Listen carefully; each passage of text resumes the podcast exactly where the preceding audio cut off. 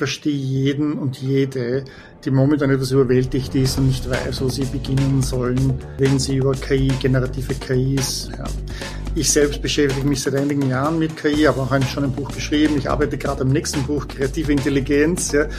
Und ich habe Schwierigkeiten, dem zu folgen, weil so viel gerade passiert. Ja, da ist gerade eine kambrische Explosion an Werkzeugen, die gerade zum KI herauskommen. Es ist aber oft viel einfacher, als man denkt. Herzlich willkommen zum Podcast Gut durch die Zeit, der Podcast rund um Mediation, Konfliktcoaching und Organisationsberatung, ein Podcast von Inkofema. Ich bin Sascha Weigel und begrüße dich zu einer neuen Folge. Heute geht es wieder um technische Entwicklungen, die die Arbeit von selbstständigen Beratern beeinflussen werden. Seien es Mediatoren, Coaches, Trainer oder auch Fachberater im Bereich der Konflikt- und Rechtsberatung. Hier im Podcast haben wir in der kürzeren Vergangenheit schon verschiedentlich dieses Thema aufgegriffen. In der Episode 128 habe ich mit dem Organisationsberater Rolf Balling die Sicht eines Beratungsunternehmer besprochen und die Entwicklungen, wie er sie Anfang der 90er erlebt hat, als er seine Beratungsunternehmung eröffnet hatte. Und kurz davor, Episode 126, habe ich mit dem Technologieexperten und Rechtsanwalt Peter Henze gesprochen, der einen Einblick gegeben hat, wie in eine doch recht konservative Berufsgruppe die Entwicklungen rund um ChatGPT eingeschlagen haben und sie sich schon nach wenigen Monaten kaum noch vorstellen können, ohne diese zu arbeiten. Und das war Anlass, auf die Suche zu gehen nach einem Mann, der schon seit Jahren eine Mission verfolgt aus dem Silicon Valley und für die deutsche Wirtschaftswelt technologische Trends und Entwicklungen aufgreift, sie darstellt und so aufbereitet, möchte ich fast sagen, dass sie in Deutschland Gehör finden und zu Gelingen der digitalen Transformation beitragen. Und schon dieser Begriff ist etwas problematisch. Und das werde ich direkt mit Dr. Mario Herger besprechen. Hallo Mario. Hallo Sascha. Mario, bevor wir zu diesen Entwicklungen kommen, auch zu diesem Begriff der digitalen Transformation, der ja hier in Deutschland ständiger Begriff ist und ich aber auch weiß, dass der von dir oder auch aus anderen sozusagen Ländern und Kulturen gar nicht so ein Thema ist, weil das nicht so verstanden wird und das vielleicht auch Teil des Problems ist. Erstmal so zu deinem Werdegang. Du bist aus Österreich und lebst seit Jahrzehnten im Silicon Valley. Wie kommt das?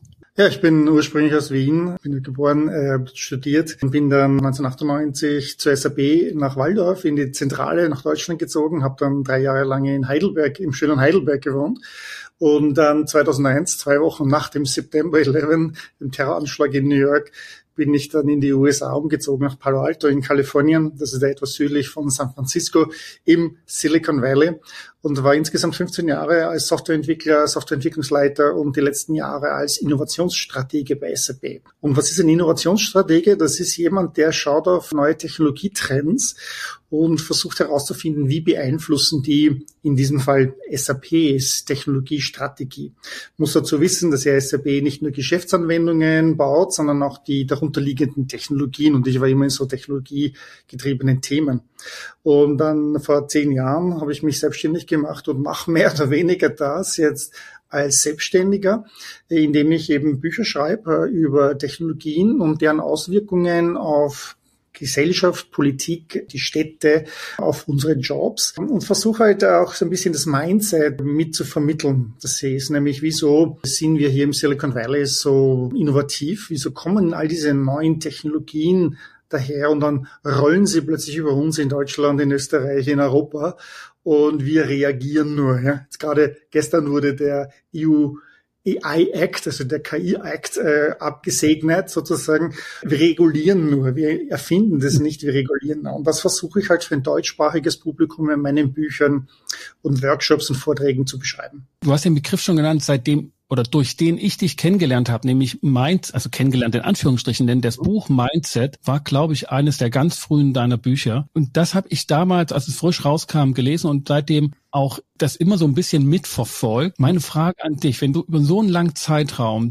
diese Dolmetscherarbeit praktisch leistest. Ich bin mal so mutig und frage mal, was hat sich geändert? Was nimmst du wahr aus dem Silicon Valley sozusagen sitzend mit Blick auf die deutschsprachige Welt?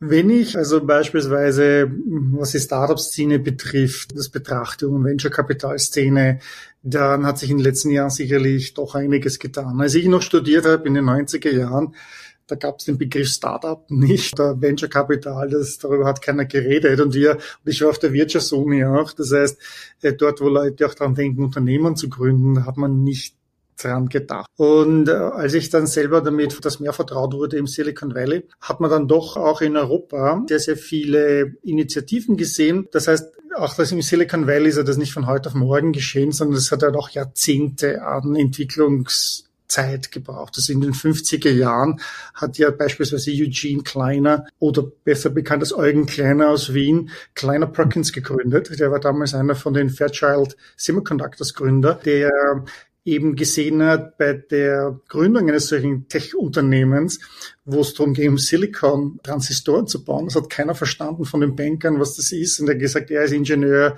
kann das viel besser. Und das war in den 50er Jahren. Das heißt, das sind 70 Jahre, 80 Jahre jetzt fast dahinter Venture Capital Szene. In Europa ist das halt erst seit einigen Jahren, vielleicht 15 Jahre, 20 Jahre, dass man das hat und hat man noch gewissen Aufholsbedarf. Aber das ist sicherlich viel, viel besser, als es noch vor zehn Jahren der Fall war, wo das meiste Funding mehr oder weniger nur durch öffentliche Förderungen kam für, für Startup-Gründer. Ich will eine andere Linie noch mit aufzeichnen, die auch aus der Gegend, in der du da gezogen bist, nach Europa geschwappt ist und die meine Branche und meine Arbeitswelt, nämlich der Beratung, des Coaching und ganz speziell ist es die Transaktionsanalyse, der ich sozusagen seit Jahren verhaftet bin, die auch aus dieser Gegend kommt und eine sehr innovative Art der Beratung sozusagen geschaffen hat und heutzutage auch in Deutschland sehr weit verbreitet ist. Also verbunden mit Navi Eric Byrne, humanistische Beratung, also ganz weit weg von Technologie im Grunde genommen, aber auch aus dieser Gegend. Und wenn man das beide parallel anschaut, dann hat man schon den Eindruck, das scheint ein Ort zu sein, der für solche Innovationen geeignet ist. Es ist in gewisser Weise, vielleicht darf ich dich kurz unterbrechen, ein Paradox, nämlich auf der einen Seite sehr tech-bezogen, was aus dem Silicon Valley kommt, auf der anderen Seite auch sehr viele Methodologien, die sehr menschenzentriert sind. Denke nur an zum Beispiel Design Thinking. Das ist, hat ja weniger mit Technologie zu tun, als mehr mit einer Art zu denken, zusammenzuarbeiten und neue Ideen zu bringen. Das kommt aus dem Silicon Valley. Ja, das ist IDEO. Das ist auch jetzt ein Institut, das von Hasso Plattner finanziert worden ist, dem SAP-Gründer. D-School in Stanford und Hasso-Plattner-Institut in Potsdam macht das ja auch. Auch beispielsweise, wenn ich Delegationen habe und wir besuchen Unternehmen, dann was denen immer auffällt, ist, wie eng die Leute zusammensitzen in den Räumlichkeiten und sagen, das ist ja pervers. Einerseits kommen so Werkzeuge wie Zoom aus der Gegend, ja, und dann aber sitzen die in den Startups doch so sehr eng zusammen und arbeiten, sagen wir mal so, ohne Technologie kommunizieren miteinander. Ja. Und das ist dieses Paradox, äh, dass man doch halt zusammen wieder sitzt. Ja. Genau, wir sagte mal einer, die sitzen so eng zusammen, die müssen Kopfhörer aufsetzen, damit die das Geklacker an der Tastatur nicht hören vom Nachbarn. Wenn sozusagen der gemeinsame Begriff das methodische Herangehen ist und das Innovative in den Methoden, dann gibt es ja sozusagen ganz gute Chancen für meine Branche zum Beispiel, also von der Fachberatung jetzt Rechtsanwalt, Rechtsanwälte, aber eben auch eher die Prozessberater, also die Coaches, Teamentwickler, Organisationsentwickler, die jetzt sozusagen für mich jetzt so ein bisschen in den Fokus kommen mit dem Gespräch mit dir und was die von Technologie sozusagen mitnehmen können, obwohl sie oder eben gerade weil sie so menschenzentriert arbeiten. Es gibt manchmal, das weiß ich nicht, kennst du wahrscheinlich auch, und es wird sicherlich auch nicht anders in Silicon Valley sein, auch manchmal Vorbehalte gegenüber Technologie, dass sie den Menschen entfremdet und unmittelbare Begegnung, zwischenmenschliche eher erkalten lässt? Ich meine, ich, ich sehe das ein bisschen anders. Ich würde sagen, Technologie hilft uns, gerade solche Technologie, wie wir sie gerade sehen, und künstliche Intelligenz ist eben eines, dass uns Arbeit wegnimmt, die als eigentlich Routinetätigkeit ist und uns damit mehr Zeit lässt, mit Punkten, mit den Menschen qualitative Arbeit zu machen. Ja. Nehmen wir ein Beispiel, wenn der Radiologe nicht mehr selber das äh, Röntgenbild anschauen muss und herausfinden muss, wo ist es, sondern er hat das bereits durch eine KI voranalysieren lassen, dann gewinnt er Zeit oder gewinnt sie Zeit, mit dem Patienten mehr zu reden. Ein Steuerberater der nicht selber manuell die ganzen Rechnungen eintippen muss, die ganze manuelle Arbeit machen muss und die Maschine macht das für ihn oder für sie, da hat man mehr Zeit mit den Kunden über Steuer Optimierungsmaßnahmen zu reden, also wie man das besser anlegt, wie man es besser macht. Und genauso sehe ich das auch hier, wenn ich äh, gewisse Routinetätigkeiten nicht, also uns auch geistige Routinetätigkeiten nicht mehr machen muss, dann bleibt mir mehr Zeit für eigentlich das Kreative, für das Gespräch mit den Kunden, mit den Mitarbeitern. Nehmen wir mal diesen beiden Bereich und deine Arbeit oder wie du momentan sozusagen deine Selbstständigkeit organisierst oder was man zumindest mitbekommt als Internetnutzer und Buchleser, ist ja ganz ähnlich. Du versuchst Menschen zu überzeugen, die dich beauftragt haben, die dich fragen, was können wir tun und hast sozusagen informativen Vorsprung, aber du sollst letztlich einen Prozess begleiten, bestenfalls, dass diejenigen da in Verhaltensveränderungen kommen. Und es gibt die Arbeit mit den Kunden, also mit ihnen zu sprechen und Technologie mag jetzt so wie bei uns helfen, dass wir uns über große Entfernungen unterhalten können und Technologie hilft wahrscheinlich auch, um das, was ein Unternehmer als Selbstständiger noch zu tun hat, eben zu erleichtern. Steuerberater etc. Wenn wir jetzt auf diese neuen Entwicklungen der künstlichen Intelligenzen kommt, die beim Verbraucher und Kleinunternehmer auch angekommen sind mit ChatGPT oder in Deutschland Aleph Alpha. Was kann uns das helfen? Also mhm. wo stecken die Chancen drin für jemand, der möglicherweise die Vorstellung hat, ich rede mit Menschen, und da kann man jetzt auch keine Maschine helfen. Auf der anderen Seite ist er auch Unternehmer. Nehmen wir ein paar Beispiele her und reden wir vielleicht erst einmal über diese ganze künstliche Intelligenz, diese generativen KI-Systeme, die gerade so prominent sind. Ja, was machen die? Diese KI-Systeme generieren offensichtlich aus großen Datenmengen, mit denen sie trainiert worden sind, überraschend gute Medieninhalte, also von Texten zu, zu Bildern, zu Videos, bis hin zu Bauplänen für ein Wohnhaus. Das werden mhm. wir sicherlich bald sehen. Das heißt, zum Beispiel ich als, sagen wir, ich arbeite für eine Marketingfirma, Advertising Agency, ja, wie ging man da in der Vergangenheit vor?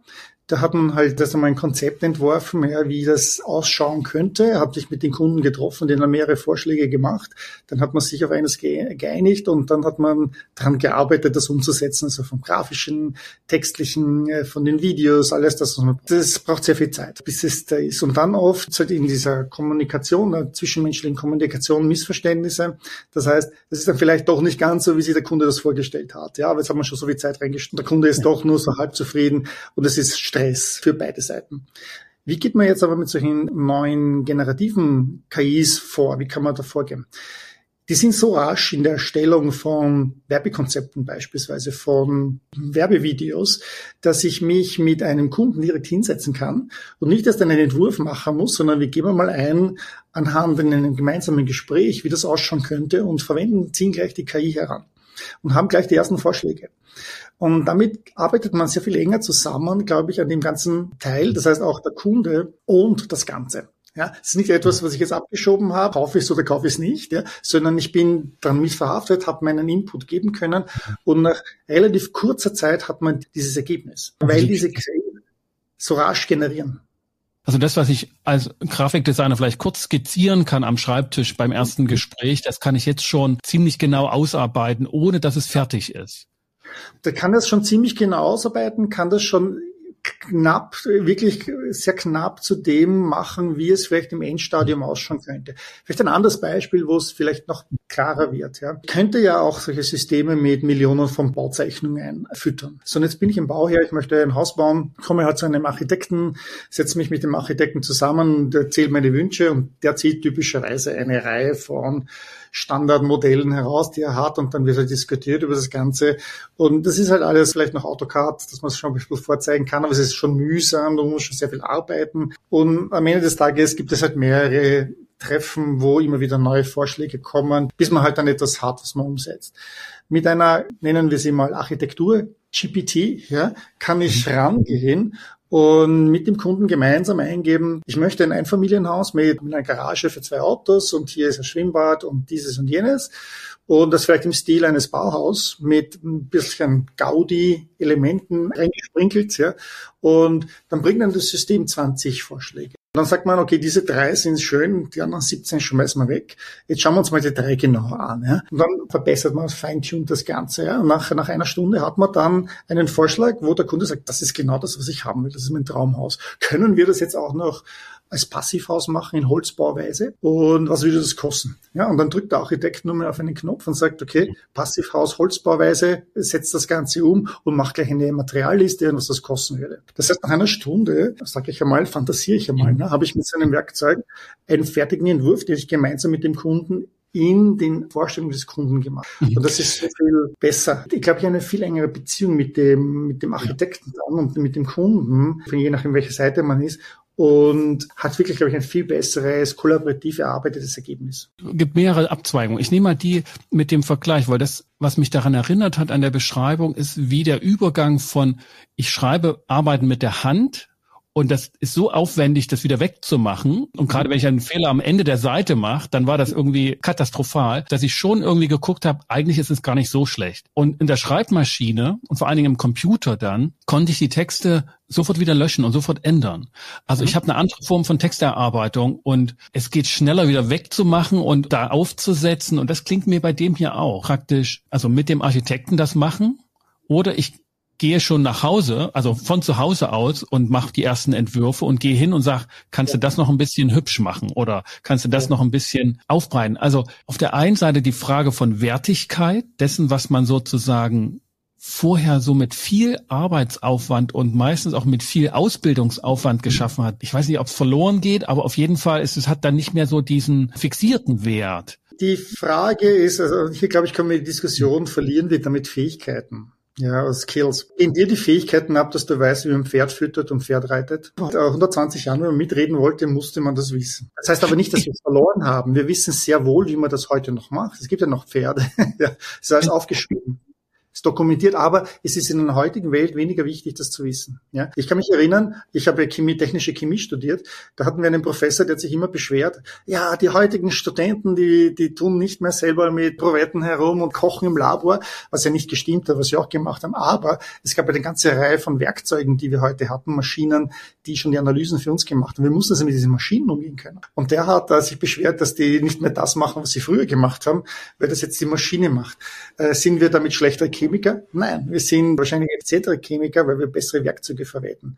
Es ist für die Neandertaler genauso. Ne? Wenn sie ein Steinmesser verwenden, sind sie effizienter als einer, der versucht, das Tier mit irgendwie Stöcken oder Händen zu zerreißen. Ja. Damit gehen nicht Skills verloren, die bleiben da, die sind dokumentiert, aber wir haben neue Fähigkeiten erworben. Telefonnummern merken, das weiß ich, war ja. mit einem Kollegen, der dann sich geweigert hat, sozusagen die einfach abzuspeichern, sondern der wollte sie sich merken, weil das ein wichtiges Skill war, einfach den Kopf zu trainieren. Wir sind ja nicht in unserer Selbstständigkeit oder unserem Leben irgendwie dafür da, Beweis zu führen, dass wir die Dinge, die Skills bewahren müssen und Tradition. Wir gehen mal ganz einfach in unser individuelles Unternehmertum und sagen, okay, wir haben diese Technologien, die werden wahrscheinlich auch noch ausgefalteter werden. Das ist wahrscheinlich nur ein Anfang, was jetzt mit ChatGPT getestet wurde.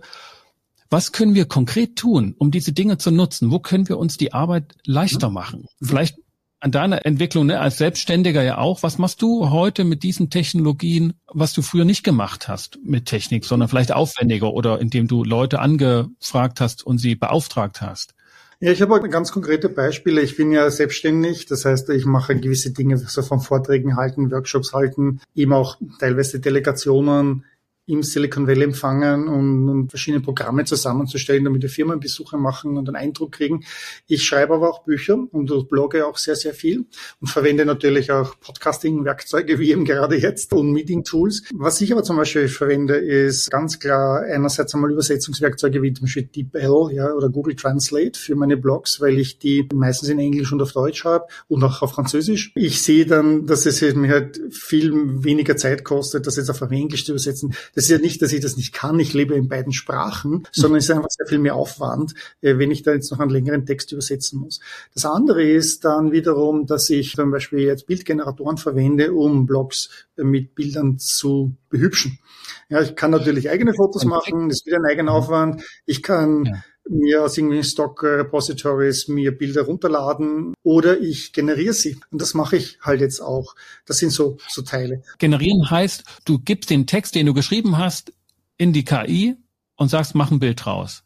Nicht ganz. Ich mache eine Prompt-Anweisung, also eine Textanweisung, zum Beispiel in DALI oder in Midjourney und mhm. gehe rein und sage, ich hätte jetzt gern, was weiß ich, einen Roboter, der Gedichte schreibt, ja, als Illustration für meinen Text. Prompt Textanweisungen ja. für solche KIs zu machen, ist ja wiederum meine eigene Kunst, eine neue Fähigkeit, die man können muss, ja, um das zu verstehen. Du hast ein Bild im Kopf und das würdest du dann gerne auch und er bringt mir dann mehrere Vorschläge, typischerweise vier Vorschläge bringen diese beiden Systeme und ich nehme dann mir eines heran oder probiere es noch einmal aus, wenn es mir nicht gefällt, verbessere den Prompt und dann arbeite ich noch einmal weiter an dem, indem ich das zum Beispiel erweitere, dass das halt auch passt von der Größe für mein Blog, Überschriftsbild. Ja? Also so ja. arbeite ich heute. Auf jeden Fall eine Erleichterung.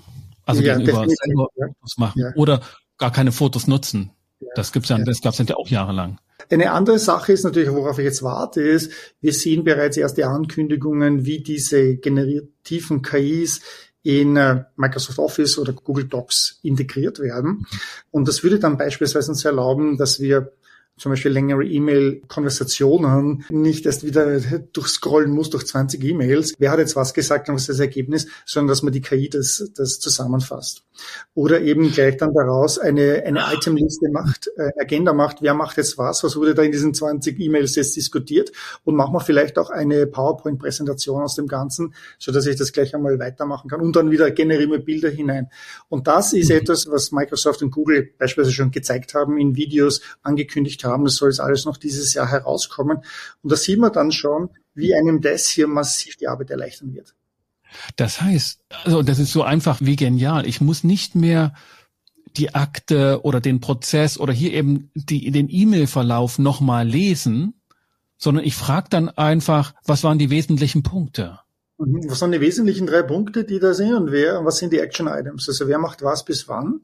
Äh, was ist da herausgekommen? Und das spuckte mir aus und ich muss nicht erst durch 20 E-Mail mich durchscrollen, wo vielleicht fünf E-Mails sehen, wo irgendeiner Haha oder Danke oder mhm. sowas sagt, ja, oder wo ein bisschen herumfabuliert wird und lange Texte sind, bis man dann das Wesentliche herausfindet. Ich habe das, das heißt, besprochen mit dem CEO von der Schweizer Bundesbahn, dem Franz Steiger, der hat mir erzählt schon im Jänner, er hätte den Geschäftsbericht der Schweizer Bundesbahn, der öffentlich ist, durch ChatGPT gesiegt und gesagt, sag mir die drei wichtigsten Punkte. Ja, und aus 120 Seiten hat er die drei wichtigsten Punkte heraus extrahiert und seine Vorstandskollegen gesagt, das ist genau das, was eigentlich die wichtigen Punkte sind. Also da wird mir auch sofort nochmal ein ganz neuer Arbeitserleichterungsraum klar, eben zum Beispiel in einer aufwendigen Mediation mit vielen Personen und über viele Sitzungen hinweg, gar nicht, dass man das alles aufnimmt und das durchlaufen lässt, wer, wer was gesagt hat, sondern alleine meine Notizen sind schon immer eine Stunde Arbeit, die ich dann vorher lese, nochmal, um zu gucken, was war denn wichtig gewesen, was waren die wesentlichen Punkte. Und das könnte ich sozusagen auch handschriftlich, weil das ein Bild ist, etc denke sogar weiter. Die ganze Meditation, die du machst oder das Meeting, das du hast, lässt du Aufzeichnen, Sprachaufzeichnung machen, das gleich in Text umgewandelt wird und dann lässt du es gleich zusammenfassen in die wichtigsten Punkte. Das heißt, du musst keine Besprechungsprotokolle mehr schreiben und die Zusammenfassung machen, die Aufnahme machen.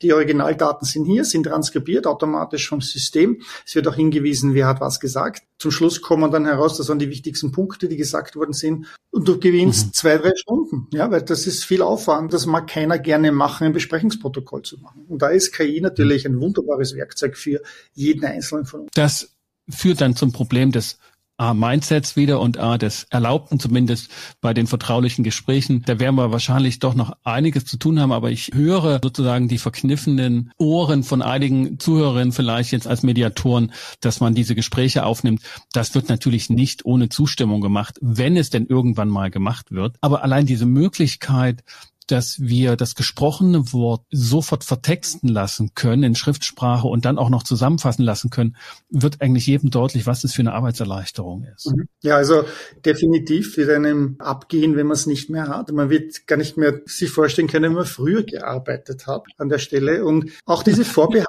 jetzt gegen, da hört jetzt einer mit oder in ein System.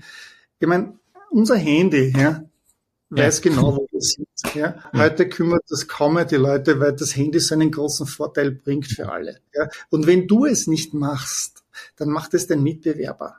Und wenn der weniger Stunden verrechnen kann, das günstiger machen kann, dann hast du keine Chance. Also ich nehme auf jeden Fall den Hinweis auf den blinden Fleck auf, dass ich mir kaum vorstellen kann, dass in vielen Mediationen wo also wirklich Konfliktparteien zusammenkommen und was besprechen, was höchst vertraulich ist, dass dort vorher die Handys abgegeben werden und nicht mit in den Raum genommen werden. Und allein da ist sozusagen tatsächlich ein blinder Fleck hinsichtlich dessen, was aufgenommen, vertraulich, was irgendwie die Möglichkeit hat, für andere zu hören. Aber ich denke auch an die eigene Geschäftsentwicklung. Also ich habe, das war noch vor der Pandemie, mit vielen Leuten Workshops durchgeführt. Wie kann ich mich aufstellen? Was ist mein Business? Wie sieht der Markt aus? Etc. Klassische Strategieworkshops in einem kleinen Unternehmen. Und alleine diese drei Tage, die wir dort gesessen, gedacht und uns die Köpfe da heiß gesprochen haben, war hofft dann später, wie war das gleich nochmal? Und wir haben dann Fotos gemacht und wie man das halt so macht, auch mit Metaplanwänden und alles aufgeschrieben. All das lässt sich dann einfacher zusammenfassen und so aufbereitet, dass man gar nicht mehr wiederfindet, sondern man gibt einfach den Prompt ein und sagt, hey, liebe KI, Assistent, Companion, was auch immer der Name ist, sag mir doch nochmal, was wir zu dem, dem Punkt gesagt haben. Nicht nur aufbereiten, ja, sondern vorbereiten. Das heißt, du gehst auch nicht mehr blind rein und sagst, jetzt machen wir drei Tage so einen Workshop, was die Strategie fürs Unternehmen sein könnte in der Branche X, sondern du gehst ran und bereitest dich mit so einer KI vor und sagst, gib mir mal die wichtigsten Punkte über momentane Strategien in der Branche aus und schlag vor, wie man einen solchen Strategieplan macht. Das ist natürlich nicht vollständig richtig vielleicht oder nicht vollständig passend, aber es ist ein guter Startpunkt. Ein Ansatz, äh, und man ja. vielleicht dann auch Sachen, wo man sagt, man könnte rangehen und sagen, ist ja nicht nur, gib mir was raus, sondern ich könnte auch sagen, was würde du als Mediator ja, oder jemand, der seinen Workshop leitet, was würde der Geschäftsführer an Fragen stellen? Das kann man ja auch diese KI fragen. Ich bringe hier ein Beispiel. Ein Freund von mir, ehemaliger SRP-Kollege, der selber Entwickler ist, dessen Schwiegermama ist jemand, die, bei, die, die über 70 ist, ja, also eine ältere Dame. In meinem Alter jetzt komme ich schon in dieses Alter auch, wo ich dann sage, okay, das ist vielleicht noch jung. Ja. Also eine Dame mit sehr, sehr viel Erfahrung im Merchants Acquisition von, von Banken. Sie arbeitet also für eine Bank, die immer wieder Banken, andere Bankeinrichtungen, Finanzinstitute aufkauft. Und bei diesen Mergers and Acquisition müssen halt gewisse Due Diligence gemacht werden. Also das heißt, wo ja, abhängig vom Land, in dem sie sind, nach welchen Bankenregularien orientieren sich die, wo sind Lücken, was muss man machen. Eine Lageeinschätzung. Mhm. Lageeinschätzung, damit man dann weiß, wenn man die Bank gekauft hat, was muss man machen, damit man das Risiko ist vermeidet und was jetzt zu füllen ist an Lücken. Und sie, das ist nochmal eine Arbeit, die hunderte Seiten umfasst, die sie machen muss, geht über mehrere Wochen oder Monate, äh, bis es da ist. Und sie hat, als sie ChatGPT zum Beispiel gekriegt hat, hat sie das gleich einmal verwendet. Sie als Expertin hat das System die Fragen gestellt. Das System hat die Sachen ausgespuckt, was es so gefunden hat. Das ist da durchgegangen, hat als Expertin das natürlich korrigiert, verbessert, gleich genommen, in ihr Dokument gebracht und hat so innerhalb von drei Tagen ein mehrere hundert Seiten starkes Dokument eben der Due Diligence äh, in diesem Bankenbereich gemacht.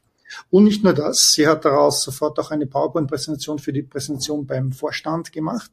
Und sie hat eben dann dieses Red Teaming gemacht. Das heißt, dass sie sagt, okay, was würde jetzt der Vorstand an Fragen stellen, mhm. äh, wo ich noch Lücken habe? Und hat eben ChatGPT auch diese Frage gestellt, dass es mit kritischen Fragen hochkommt in diesem Teil. Ja, was könnte der Vorstand fragen?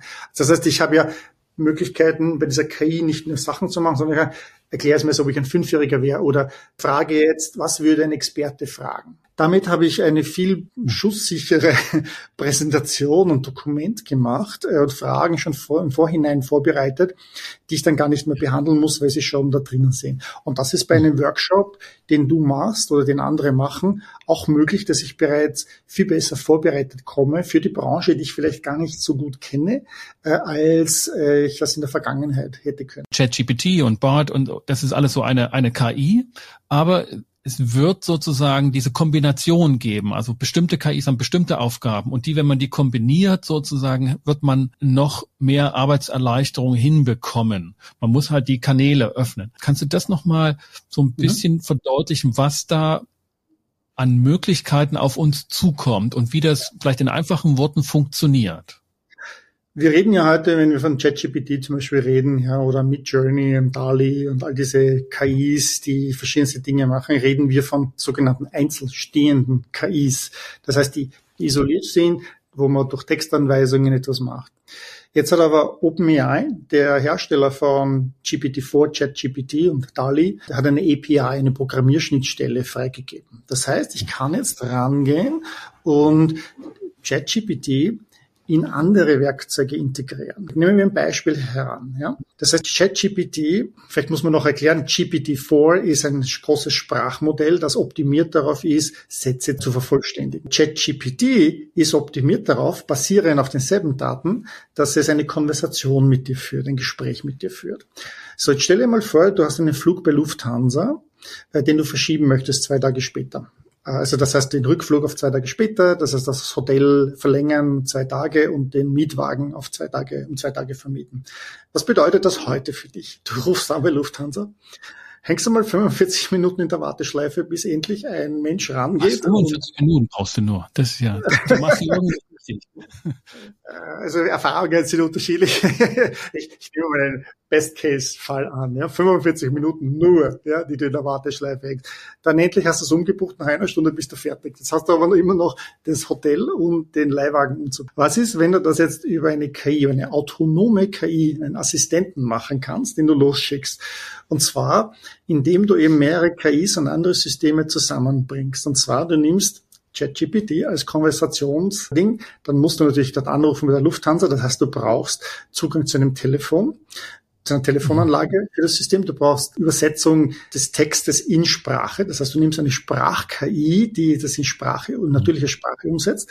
Und dann verbindest du das noch mit deinem Airline-Account und mit deinem Hotelreservierungssystem, also irgendwas ich, Booking.com oder Orbitz oder was auch immer du verwendest. Vielleicht mit deinem Konto, so dass eben dann noch, wenn die Gebühren sind, dass es gezahlt wird, Kreditkarte hinterlegt wird. Und äh, verbindest das als ein System und dann gibst du dem System die Aufgabe und sagst, okay, buch den Flug um, äh, um zwei Tage mit möglichst wenig Kosten und buch auch das Hotel und den Mietwagen um. Und dann geht das System los nach einer Stunde zurück und hat das gemacht. Das heißt, diese ganzen Accounts in den verschiedenen einzelnen Software-Anwendungen, mhm. die ich momentan in solchen Fällen habe, werden Verbindungsstücke öffnen und den Kunden erlauben, das zu kombinieren oder zumindest die Daten durchfließen ja. zu lassen? Diese Programmierschnittstellen erlauben uns dann wirklich in vernünftiger Weise verschiedenste Systeme, Software-Systeme, KI-Systeme miteinander zu verknüpfen und um ihr eine Aufgabe zu geben. Ich könnte noch weitergehen und sagen, ein anderes Beispiel vielleicht. Ja, ich gehe ran und sage, okay, ich möchte, es hat einer eine Aufgabe gemacht und gesagt, ich habe 100, 100 Euro im Konto und ich möchte 100.000 Euro draus machen. so, KI, was würdest du vorschlagen, was man legal machen könnte? Und äh, ich bin deine Schnittstelle, das heißt, ich helfe dir mit anderen Systemen dich zu verbinden. Und dann hat er sie verbunden mit zum Beispiel einem Webserver, so dass das System hat vorgeschlagen, dass man T-Shirts verkauft mit verschiedenen lustigen Sprüchen. Die Sprüche hat die ChatGPT generiert, ja, drückt man drauf und, und hat einen Webserver, hat also die Web, die, die, die HTML-Seiten und die Java-Seiten alles gemacht. Also das ist ja auch Sprache, das heißt ChatGPT mhm. kann Code erzeugen und Zugriff auf einen Webserver, so dass die Programmierfiles dorthin deployed werden können, also installiert werden können und dann betreibt er das und er optimiert das auch. Das heißt, er iteriert drüber in Kreisen, um zu schauen, ob das Code auch funktioniert, ob das alles sauber ist, bis er halt dann ein Kriterium erreicht, äh, einen Wert. Das sind so Dinge, die ich machen kann. Umgekehrt beispielsweise als Firma bei Lufthansa könnte ich jetzt reingehen und sagen, du hast schon gesagt, 45 Minuten ist eine kurze Zeit offensichtlich bei Lufthansa. Das Problem, Engpass sind natürlich die Menschen, die man dort hat. Man hat zwar, glaube ich, mehrere hunderttausend. Die Kosten, die die verursachen für die ja, Unternehmung. Mehr, Kosten verursachen mehrere hunderttausend Menschen, die im Support arbeiten. Ja, immer mit guter Laune. Allein in Deutschland arbeiten. Aber es ist also keine sehr, sehr tolle Arbeit und auch nicht sehr hoch bezahlte Arbeit. Und es sind eigentlich alle immer irgendwie unzufrieden. Aber was ist, wenn ich jetzt umgekehrt hier wiederum eine KI dahinter setzen kann, zum Beispiel eine Gesprächs-KI wie eben ChatGPT, auch sie mit einem Sprachausgabe verbinde, Telefonsystem, dem Buchungssystem bei, bei Lufthansa und der hebt sofort ab. Ja, das heißt, ich habe sofort Kontakt mit jemandem. Und ich kann das beliebig skalieren. Ich kann von, von gerade 100 äh, Agenten bis zum 20.000, äh, weil gerade irgendwie was Großes ist und jeder umbuchen will, machen und habe das sofort. Und am Ende des Tages, wenn dann mein Assistent mit dem Assistent von Lufthansa spricht, dann brauche ich gewisse Dinge nicht mehr, wie zum Beispiel, dass ich wirklich Sprache synthetisiere, sondern die, die sind direkt miteinander verbunden und machen das. Und das sind die neuen Sachen, die man sehen wird. Ich guck mir gerade so an, was ich so momentan an Arbeit habe. Und da fällt mir dann doch einiges ein, wo ich sage, das könnte leichter sein, auch zum Beispiel für meine Mitarbeiterin, die dann doch auch nochmal andere Arbeit angehen kann. Vielleicht noch ein Blick zum Schluss für Arbeiten, die wir einfach gar nicht gemacht haben, weil sie außerhalb unserer Reichweite waren. Was ist noch drin für jemanden, ne, auch wie dich, der viele Tools sozusagen auch von der Pike auf gelernt hat? Was ist für dich momentan, wo du sagst, da kann ich auch als Einzelner mit wenig Aufwand, aber hohem technologischen Einsatz Dinge angehen, die bisher undenkbar waren? Ich habe ja schon gesagt, ich verwende das zum Beispiel, um Bilder zu generieren. Ja. Ich bin jetzt nicht der große Maler, ganz und ganz im Gegenteil. Künstler zu sein erfordert halt auch viel Zeit, die man investieren muss. Oder denke daran, dass ich vielleicht eigene Musik komponieren möchte. Ich habe vielleicht Ideen. Ja. Das heißt, ich kann hier eine Kreativitätsexplosion sehen. Wir wünschen uns eigentlich Schönes oder Kreatives. Sehr viele unserer heutigen Tätigkeiten sind Routinetätigkeiten, die uns davon abhalten, eigentlich wirklich das zu machen, was wir vielleicht machen wollten. Nimm, nimm einen Rechtsanwalt. Ein Rechtsanwalt, was macht er normalerweise? Der setzt eigentlich immer dasselbe Standardformular auf, ja, und da tauscht er halt Namen aus und, und Preise und Adressen und ein Datum, ja, also ein, ein Vermietvertrag beispielsweise oder sonstige Erbschaftsverträge und so weiter. Das heißt, das, ist, das sind Standardaufgaben, die wir ersetzen, Routineaufgaben. Auch in der kreativen Kunst, ja. Man macht mal gewisse Dinge immer, also ich, wenn ich das jetzt malen muss, ja, habe ich eigentlich sehr viel Routinetätigkeit, indem ich da mal. Ja. Als Programmierer, das auch eine kreative Tätigkeit ist, mache ich immer wieder dieselben äh, Aufgaben, nämlich ich programmiere Routinen, die mir Daten aus einer Datenbank, aus der Tabelle lesen, hineinschreiben, darstellen. Das ist Routinetätigkeiten. Ja. Das ist nichts, hat nichts mit, mit großartiger Kreativität zu tun. Wenn die KI das kann, mir das abnehmen kann, habe ich mehr Zeit, mich für die kreativen Tätigkeiten tatsächlich zu beschäftigen. Das ist ein weiteres Werkzeug und ermöglicht auch Leuten, die mit den bisherigen Werkzeugen nicht äh, umgehen können, aus zeitlichen Gründen, weil sie nie die Möglichkeit hatten, erlaubt es plötzlich auch da kreativ zu werden, Kreativität zu zeigen. Ich bringe vielleicht ein Beispiel, um das zu illustrieren. Derselbe Freund hat mir nämlich eine andere Geschichte erzählt, von der Schwiegermutter, der ich erzählt habe. Ja, seine Tochter, fünf, dreiviertel Jahre, Februar 2023 gewesen, kommt in sein Zimmer gelaufen mit einem aus Lego gebauten Nintendo Controller, also ein Spiel, Videospiel Controller, ja. Und ganz stolz zeigt sie ihm das, was sie da gebaut hat. Und er fragt sie, was, was machst du denn damit? Und sie sagt, na, ich habe ein Spiel, das heißt Lavaball. Ja, da kommt ein Lavaball heruntergerollt von diesem Vulkan und ich muss ausweichen, ich muss da springen und herumlaufen, drüber hüpfen und so weiter. Genau. Und er sagt, wollen wir das umsetzen als richtiges Videospiel? Und sie, wie, na was, na wer, ne? Sagt, na schau her. Und ging heran, hat ChatGPT mit einer Stimm-KI verbunden, so dass sie, weil sie ja fünf, dreiviertel Jahre alt ist, kann sie noch nicht richtig schreiben und so weiter und programmieren schon gar nicht und ist auch gar nicht an Technologie interessiert. Und er hat eine Sprach-KI gemacht, wo sie dann den Text eingeben konnte durch Sprechen. Und dann hat das System halt die Regeln einmal erstellt mit ihr gemeinsam. Dann hat das System den Code erstellt. Dann hat sie gemerkt, okay, sie muss noch hier präziser werden bei einigen Regeln, was passiert, genau was wann. Sie hat die Grafiken erzeugt. Also sprich, Farbe war ganz wichtig natürlich bei Mädchen für so ein Loverball, wie es richtig brennt und die Farben da sein müssen. Nach einer halben Stunde hatten sie ein fertiges Videospiel. Jetzt überlege mal, was das mit einem fünf, dreiviertel Jahre alten Mädchen macht, das nicht programmieren kann, das noch nicht richtig lesen und schreiben kann, das sich nicht für Technik interessiert. Für die gibt es keine Grenzen mehr. Ja, der gesehen, sie kann ihre Kreativität ausleben, so etwas machen. Und ja. für uns als alte Scheißer, ja, ja. so bedeutet das, wenn ein fünf, dreiviertel Jahre altes Mädchen das kann, dann können wir das noch lange, ja. Das heißt, wir ja. sollten uns nicht fürchten davor. Da, da, da bleibt mir glatt die Sprache weg. Ich muss dazu sagen, ich verstehe jeden und jede, die momentan etwas überwältigt ist und nicht weiß, wo sie beginnen sollen, wenn sie über KI, generative KIs hören. Ich selbst beschäftige mich seit einigen Jahren mit KI, habe auch schon ein Buch geschrieben. Ich arbeite gerade am nächsten Buch, Kreative Intelligenz. Ja. Und ich habe Schwierigkeiten, dem zu folgen, weil so viel gerade passiert. Ja, mhm. da ist gerade eine Explosion an Werkzeugen, die, eine kambrische Explosion an Werkzeugen, die gerade zum KI herauskommt. Es ist aber oft viel einfacher, als man denkt. Ich hatte erst vor einigen Tagen einen Workshop mit einer großen österreichischen Tageszeitung und äh, am Abend vorher saß ich noch mit dem Geschäftsführer zusammen und ich habe ihm erzählt, na, wir werden dann am nächsten Tag werden wir ein Video machen, wo das Bild generiert ist einer Person, äh, die Stimme generiert ist, der Text generiert ist und dann haben wir ein Video, wo diese Person spricht und diesen Text sagt mit Musik. Und er, er lacht nur so als Ja, du erzählst mir das Märchen, Mario. Ja? Nächsten Tag, der, der Workshop war angesetzt von 9 bis 16 Uhr. Um 12 Uhr hatten sie das alle. Die waren hm. baff, weil das so einfach war. Ich würde also, also das heißt, das heißt, zuerst einmal, es ist sehr viel einfacher, als ihr denkt. Man muss mhm. nicht groß was installieren, diese Werkzeuge. Es gibt eine ganze Reihe von nur Links, wo man einfach loslegen kann. Ja, also gerade ChatGPT. Man suche ChatGPT, gehe auf die Website, gebe mal den ersten Text ein und schon hat man was. Ich habe geguckt, ja? wo die deutsche Version ist dieser Seite. Ja weil es war alles in Englisch geschrieben und ich dachte, ich will aber erstmal Deutsch probieren und ich habe es nicht gefunden, bis ich dann gegoogelt habe und sagte, du kannst einfach eingeben, jede Sprache, die du willst, ist egal. Genau, ich gebe einfach auf Deutsch ein und das macht es auch. Ja, Du kannst ja. die App runterladen, es gibt eine ChatGPT-App für die Smartphones, also fürs iPhone momentan, glaube ich. Ja, Und das ist so wie Google damals. Ne? Jede Suchmaschine hat sehr komplexe Seiten gehabt, das Suchfeld war ich versteckt und Google hatte dieses Suchfeld und die Leute haben bei diesen Tests gewartet und gewartet und gewartet, weil sie gemeint haben, es lädt noch. Ja. Genauso ist es hier, ist wahrscheinlich jetzt dir ergangen. Ja.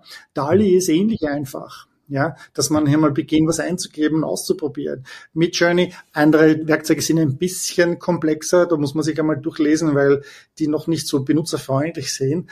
Aber einfach einmal ransetzen, Video generieren, ja, beispielsweise die id.com, ja, mit dem kann man solche Videos erzeugen, wo jemand spricht. Man ist völlig baff, ja, dass, dass, wie das funktioniert, dass das funktioniert.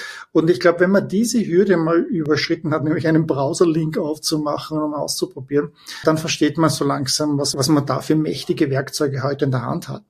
Wir sind natürlich am Anfang von dem Ganzen, ja. Das heißt, was wir heute sehen, sind oft große Sprachmodelle, die diese Firmen haben, die über den Browser laufen. Wenn ich aber ein Unternehmen habe äh, und ich sage, naja, eigentlich möchte ich aber meine eigenen Daten da reingeben. Ich möchte das aber nicht, dass das bei diesen großen amerikanischen oder chinesischen Hersteller ist. Man kann diese Modelle auch herunterladen. Ja, es gibt einige Open Source Modelle, die man runterladen kann, lokal installieren kann und dann mit seinen eigenen Daten trainieren kann. Und dann ja, hat man beispielsweise eine Sascha Weigel GPT, ja? ja. Mit einem das, das hatte der Kollege Peter Henser angedeutet, dass das nicht mehr lange dauert, dass es auf den Handys lokal abgespeichert ist und ich mit meinen eigenen Daten sozusagen die Dinge füttere und dann eben die, die Texte generieren lassen kann, je nachdem, wie viel Daten ich habe. Das ist schon dann erstaunlich, weil dann habe ich nicht mehr das Problem, dass datenschutzrechtlich beziehungsweise ja. auch eigentümerrechtlich Exakt. Wird natürlich auch gefahren, ne, weil heute sehr viele dieser Hersteller sogenannte Guardrails einbauen, also Sachen, die man nicht machen kann. Ich bringe ein Beispiel mit Journey beispielsweise. Ich kann so ein Bild machen von Wikingern, die ein Selfie machen am Boot. Ne.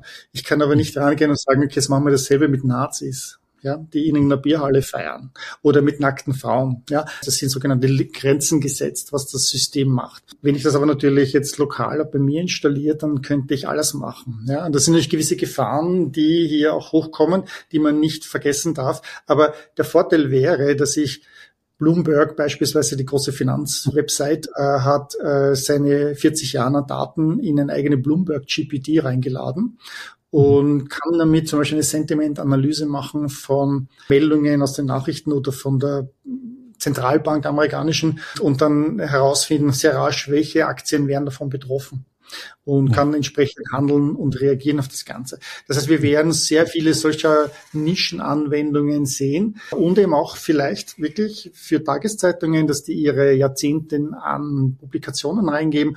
Und man könnte rangehen und sagen zum Beispiel, ich habe eine Tageszeitung und ich könnte das jetzt vielleicht auch in mehreren Sprachen machen, das heißt automatisch auf Türkisch übersetzen. Oder ich könnte sagen, mach das vielleicht äh, in einer einfacheren Sprache automatisch für 14-Jährige oder 5-Jährige, so dass auch Leute, die vielleicht Leseverständnisschwierigkeiten haben, das besser verstehen oder ich mache es gleich als Video. Und plötzlich habe ich neue Medieninhalte, die ich äh, generieren kann. Und das mhm. natürlich für mich auch privat. Ich kann automatisch als Mario Herger oder du als Sascha Weigel, kannst deine mhm. Webseite in mehreren Sprachen, mehrere Niveaus anbieten mit mehreren Medienformaten, ohne dass du jetzt mehr Aufwand hast. Ich bin angeregt. Vielen Dank, Mario dass du dir die Zeit genommen hast für das Gespräch. Das war hochinteressant und hat einen Ausblick gegeben, ganz praktisch auch, äh, was möglich ist, was wahrscheinlich auch ist. Und die einzige Stellschraube bin ich selbst. Ich kann entscheiden und von vornherein sich dem zu verschließen, ist wahrscheinlich unternehmerisch keine kluge Idee. Die Vorstellung, genau. das hat keinen Einfluss auf mein Business, auf meine Arbeit. Ich glaube, das ist deutlich geworden, dass das ein Irrtum ist. Man betrachtet das vielleicht so, dass es wie 1997 der Internetbrowser gekommen ist und das Web für alle zugänglich gemacht hat. Diese KIs machen jetzt die KI für alle zugänglich. Ja. In der Situation sind wir. Das heißt, was das, was das Internet gemacht hat mit uns, wissen wir. Die KI äh, legt jetzt noch einmal eins drauf. Das heißt, wir müssen uns alle damit beschäftigen. Das ist deutlich geworden. Vielen Dank, Mario, und bis alsbald mal wieder, sage ich. Danke, Sascha. Servus. Servus. Ja, das war mein Gespräch mit Dr. Mario Herger, Trendforscher aus dem Silicon Valley, ursprünglich aus Österreich und für die deutschsprachige Welt seit Jahrzehnten bekannt, um neue Technologien in die Alltags-, vor allem aber in die Wirtschaftswelt transformieren zu können. Ich habe mit ihm darüber gesprochen, was die neuen Technologien, speziell die Entwicklungen um künstliche Intelligenzen für Selbstständige, für Einzelberater, für kleine Beratungsunternehmen bedeuten kann, welche Arbeiten jetzt erleichtert werden oder auch ermöglicht werden und gewissermaßen auch in naher Zukunft abgenötigt werden.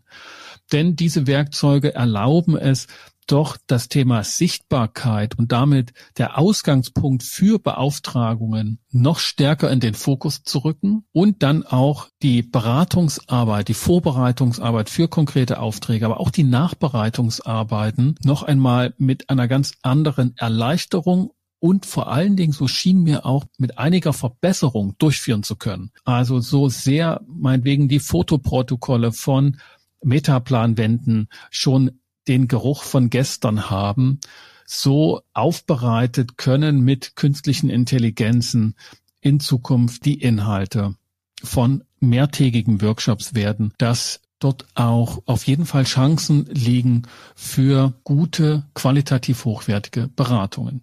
Das entbindet freilich nicht uns als Berater, als Mediatoren oder auch als Coaches das Kerngeschäft zu beherrschen. Das wird sicherlich nicht dadurch ersetzt werden können.